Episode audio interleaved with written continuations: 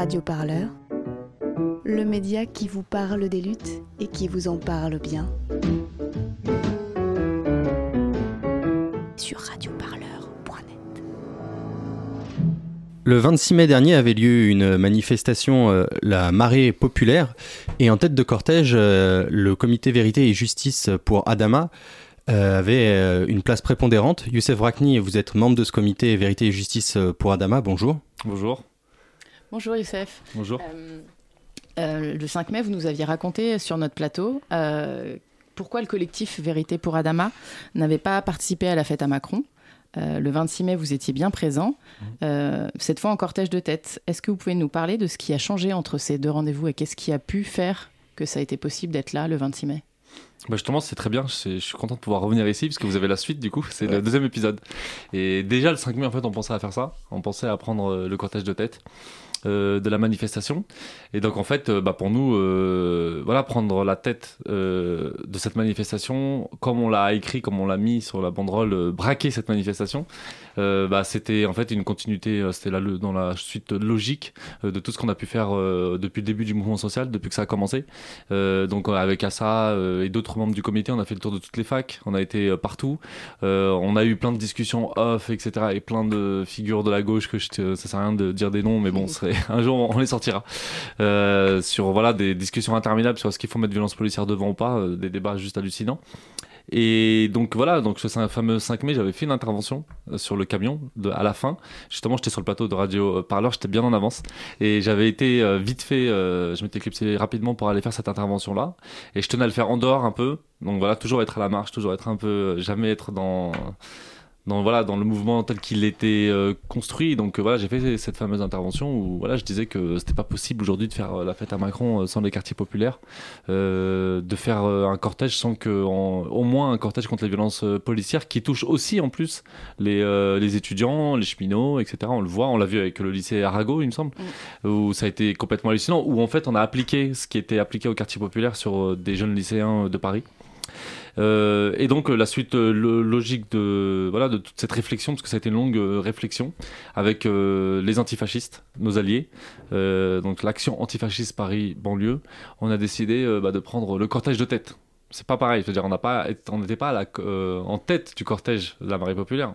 On a pris le cortège de tête qui était qui était un espace politique qui existait déjà auparavant qu'on n'a pas inventé, qui est né pendant la loi travail et qui est né à enfin, qui a été fait à ça a été fait à l'initiative des lycéens qui ne se reconnaissaient plus dans les syndicats ni dans la gauche ni dans aucun parti qui en avait marre qu'à chaque fois bah tu lances un mouvement et à la fin on sait comment ça se termine. Ça se termine en mode négociation euh, sur le dos euh, de ceux qui ont mené la lutte quoi et voilà bah c'est tout naturellement qu'on a décidé de prendre euh, voilà, le cortège de tête parce que c'était un espace politique euh, voilà euh, qui était enfin qui est inédit mais qui est original et qui permet de voilà de pouvoir garder son autonomie Et justement, dans, dans le communiqué que le, que le comité Vérité et Justice a, pour Adama a, a publié après, le, après la manifestation, vous écrivez que vous étiez placé de telle façon que la gauche traditionnelle soit derrière vous et l'État répressif devant vous. Mm. Est-ce que c'est ça l'espace politique que vous comptez occuper désormais? Oui, bah c'est voilà, ça nous correspondait exactement. Pour nous, de toute façon, pour commencer par ce qui était derrière, on pouvait pas marcher avec euh, des mouvements, avec des figures de Pourquoi gauche qui justement là, qui portaient, un- qui qui portent même aujourd'hui encore un discours euh, clairement colonial et raciste. Par exemple, le dernier en date qui nous a fait vraiment, moi qui m'a fait péter un câble, c'est euh, Myriam euh, Pou- Pougetou. C'est quand j'ai vu des gens qui se revendiquent de la gauche, Donc, qui, qui Juste pour rappel pour nos auditeurs, Myriam Pouchetou est, ouais, c'était la est- présidente de l'UNEF. est, euh, représentante de l'UNEF à la Paris 4 Sorbonne. Paris 4, voilà, Paris 4 Sorbonne. Et donc, vous avez vu la polémique qui a été lan- lancée par les, les, les fachos du printemps républicain. Et donc, c'est comme ça que c'est en France depuis un bon moment maintenant, depuis que, bah, depuis qu'il y a des attentats à peu près. C'est-à-dire qu'on a des fachos qui excitent la question sur la question de, de l'islam. Donc voilà, on- en général, ça part de Twitter ou de Facebook. On met une photo, on met une personne, qui est visible. Souvent, c'est les femmes euh, voilées, parce que c'est ce qu'il y a plus visible, mais pas que. Hein, mais en tout cas, voilà, c'est euh, souvent elles qui sont les premières euh, cibles. Et puis après, voilà, tous les fachos se, dé- se déchaînent. Donc ça va de la gauche jusqu'à l'extrême droite, en fait. Et là, voir des gens euh, qui se disent, euh, voilà, de la France insoumise, par exemple, euh, Mélenchon ou Adrien Catanès. Adrien Quatennens, député du Nord. Quatennens, voilà. C'est pas mon député, moi j'ai la chance d'avoir Alexis Corbière qui est pas mieux. Euh, et qui, euh, voilà, qui à un moment donné participe à hurler avec les loups, en fait. Participe à, euh, à faire la chasse aux femmes voilées avec Gérard Collomb, euh, qui est aujourd'hui carrément voilà, un homme politique d'extrême droite pour moi, je vois pas de nuance. Quoi. Voilà, quand il fait une loi asile et immigration euh, qui est votée par le Front National, bon, bah, je pense que là, il y a convergence euh, des, des, luttes. Et, euh, et donc euh, voilà, pour moi c'était pas possible. Voilà, ça c'est un seul exemple, mais il y a plein d'exemples. Et donc euh, vis-à-vis de ce mouvement-là, de la gauche et même du mouvement syndical qui n'a pas été à la hauteur, comme on a pu, comme on a pu le dire dans notre communiqué, dans notre appel, où on l'a vu sur les luttes syndicales où c'était bah, honnête, les chibani de la SNCF, etc. Ils étaient complètement out, quoi. Ils étaient complètement absents, ça ne les intéressait pas, c'était pas leur priorité. Et c'est ce mot-là qui est important pour nous, c'est priorité. Qu'est-ce qui est prioritaire aujourd'hui dans ce pays? Quelles luttes euh, doivent être prioritaires pour la gauche aujourd'hui? Alors justement, euh, je vais rappeler les revendications que, que, vous avez mis en avant. Elles sont au nombre de quatre essentiellement, euh, les crimes policiers et des gendarmes, mmh. la négrophobie et l'islamophobie, mmh. la gestion coloniale des quartiers mmh. et une existence, une existence de justice sociale. Alors avant de revenir sur les autres, je voudrais que vous nous expliquiez concrètement qu'est-ce que ça veut dire la gestion coloniale d'un quartier en France aujourd'hui.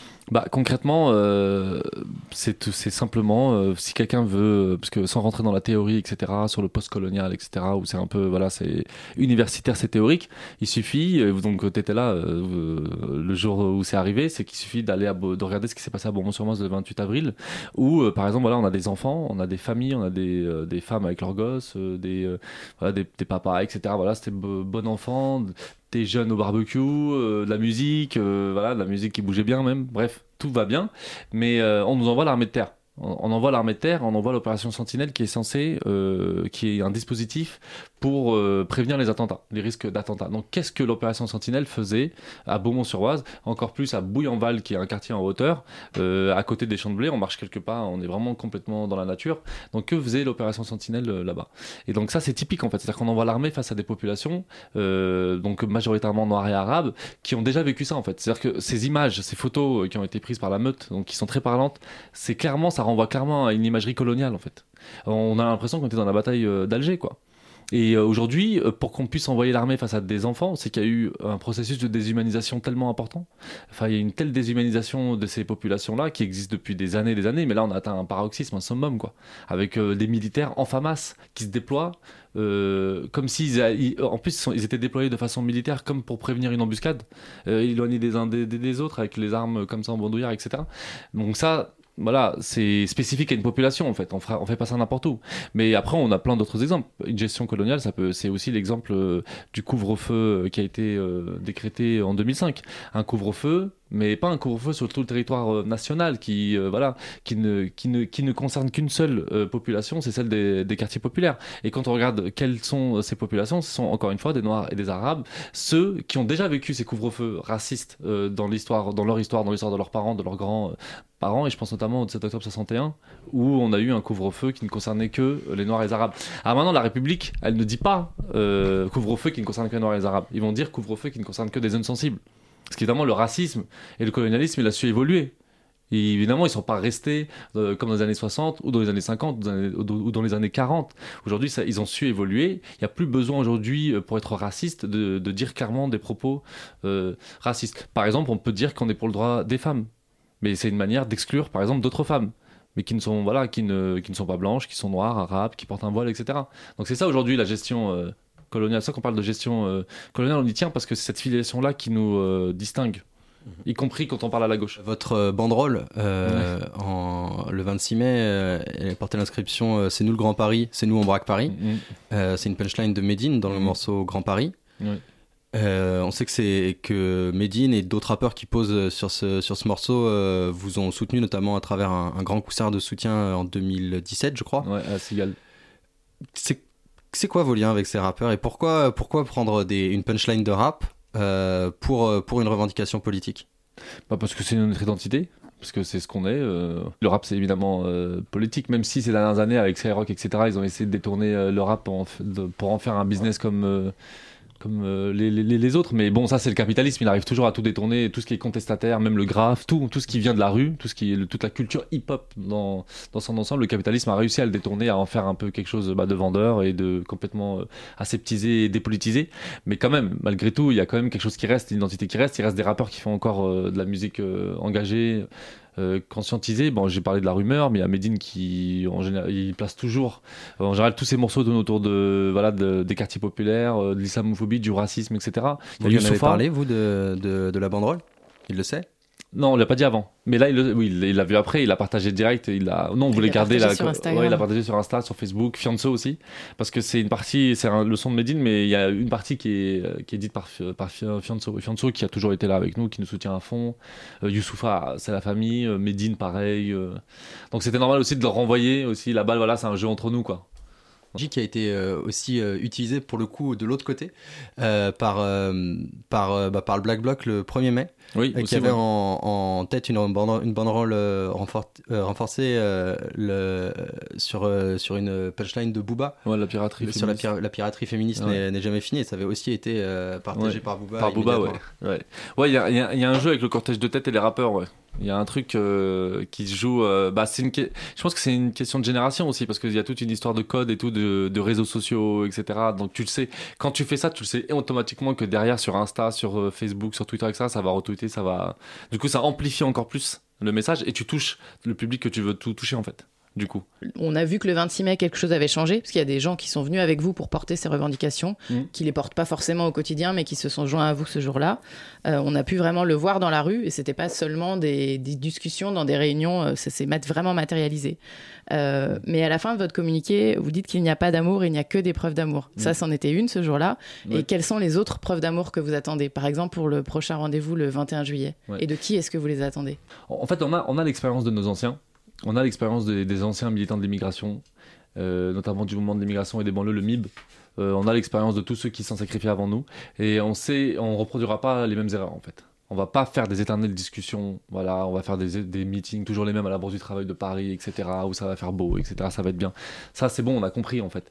Et, euh, et donc voilà, on attend des preuves, maintenant. Donc on a fait, en fait, ça- je vous ai dit, ça a été un processus. On a commencé par aller se rendre dans les luttes euh, du mouvement social. On a été dans les facs, on a été aussi avec les cheminots. On a été avec ceux avec qui on a créé du lien. Euh, ensuite, on a pris le cortège de tête. Donc là où on a dit, voilà, mais on a laissé une porte quand même. C'est-à-dire qu'on a dit au mouvement social, on va pas marcher avec vous, parce qu'il y a des fachos avec vous, parce qu'il y a des, des personnes qui considèrent que c'est pas important ce qu'on vit, euh, que se battre pour que des personnes ne soient plus tuées dans les quartiers populaires, c'est pas important. Donc on peut pas marcher avec des, des, des personnes qui, te, qui nient même ton existence, à la limite. Euh, mais par contre, si vous acceptez ça, si vous considérez que ça, ça doit être devant, si vous considérez que ce qui est important aujourd'hui, c'est de faire en sorte que cessent ces meurtres, parce qu'aujourd'hui on parle de, voilà, de mort, et qu'en fait on doit faire en sorte que, bah, simplement que moi par exemple, en sortant de ce studio, je puisse vivre, parce que je peux tomber sur une patrouille de police aujourd'hui, euh, où ça tourne mal, il me faut une clé d'étranglement, et voilà. Je peux mourir en fait, et c'est concret, ou un contrôle aux faciès humiliant. Voilà, si, si vous considérez que ça c'est important, que ça doit être devant, eh ben, vous avez toute autre place avec nous en fait. Et votre lutte est la nôtre. Voilà, c'est ce qu'on a voulu dire. C'est ce qu'ont fait les soignants, c'est ce qu'ont fait certains cheminots, c'est ce qu'ont fait la plupart des, étudiants. Euh, je sais que le cortège jeune a été largement déserté, le cortège jeune de la Marée Populaire, parce qu'ils sont tous venus euh, devant. Euh, voilà, moi, y a, nous, nous on n'a pas de problème avec ça en fait. Nous, justement, on ne va pas reproduire une oppression. Nous, quand on demande la justice, quand on demande l'égalité, on la veut pour tout le monde en fait. On la veut pas que pour nous. Donc c'est sûr que quand on voit des étudiants se battre, quand on voit des cheminots se battre, etc., ils se battent pour nous aussi pour nos vies au quotidien et donc euh, en termes par, par rapport au service public euh, bah voilà vous êtes on est on est ensemble quoi et la preuve d'amour qu'on attend maintenant, donc la troisième étape de ce processus, c'est le 21 juillet euh, 2018, où euh, là par contre on va vraiment regarder qui sera là. Alors, Là on va faire un comptage indépendant. Et alors, Assa Traoré, euh, quand, quand euh, j'étais venu euh, à Boyenval, euh, m'avait déjà un peu dit que euh, la diffusion d'un reportage, euh, d'un Un documentaire, euh, ce jour-là sur, euh, sur l'histoire euh, d'Adama Traoré, sur sa mort et sur le combat euh, qui s'est engagé depuis. Est-ce que vous pouvez nous dire un peu, un peu plus euh, aujourd'hui, euh, qu'est-ce qui va se passer le 21 juillet? Donc le 21 juillet, bon voilà, ça va être, euh, on l'appelait marche Adama, tout simplement. Donc il y aura cette marche, c'est important. On va passer, euh, voilà, on va aller devant la gendarmerie, euh, là où est mort Adama Traoré, où, euh, où ils l'ont laissé euh, agoniser euh, sur le ventre. Euh, il faisait 33 degrés ce jour-là, je crois, menotté dans le dos. Euh, ils l'ont laissé mourir comme ça. Voilà, où là je parlais de déshumanisation tout à l'heure, bah là on y est, euh, là ça a atteint son summum. Donc on va passer devant cette, gendarmerie, on va passer devant, on va, essayer de faire le parcours qu'a fait Adama euh, ce jour-là, et puis on va finir dans le quartier euh, de, Bou- de Bouillanval, le centre de la contestation, là où justement on envoie les militaires, parce que c'est ça qu'ils cherchent à contrôler, c'est ça qu'ils veulent empêcher, c'est cette mobilisation-là qui fait tant peur. Et donc on, voilà, on va euh, faire une grande fête ce, jour-là sur, sur, euh, dans, le quartier, sur le terrain de, foot, euh, sur l'herbe, Donc euh, avec des structures gonflables pour euh, les, enfants, une kermesse. Ça va vraiment être un gros, gros, gros truc. Il y aura une grosse scène. Il y aura plusieurs rappeurs normalement qui vont venir. Euh, des grands noms du rap euh, français qui nous ont toujours euh, sou- soutenus, qui ont toujours été là à nos, à nos côtés. Et puis surtout, il y aura ce fameux documentaire qui va être, enfin, je pense qu'il va être super important parce que il y aura, il n'y a pas d'équivalent parce qu'en fait, ça va être vraiment l'intérieur du comité, l'intérieur du comité et comment en fait ce- la lutte elle se mène en fait. Comment ça se mène au quotidien euh, Parce que c'est euh, Amé, le groupe de Amé, je sais pas si vous connaissez le, du groupe de rap euh, La Rumeur. Euh, et je pense que voilà, c'est vraiment montrer que c'est pas quelque chose d'évident en fait de militer et de lutter. Et qu'en fait, surtout pour des gens bah, qui, ne- ne s'attendaient pas du tout à ça, quoi, à ce qu'un de leurs frères meure, un de leurs fils meurt entre les mains de la, gendarmerie. Et donc, euh, c'est le combat de l'intérieur, c'est le quotidien, vraiment le quotidien du quotidien. Et je pense que ça va être quelque chose de, de bien, ça va être unique. C'est le premier épisode, ça fera à peu près soit 40, 50 minutes, c'est pas encore bien défini, mais c'est pas mal. Et ça va être sur un écran géant en plein air. Et la première, ça va être à Beaumont-sur-Oise avant de faire, euh, avant d'aller dans tous les cinémas. Radio Parleur, le média qui vous parle des luttes et qui vous en parle bien sur Radio Parleur.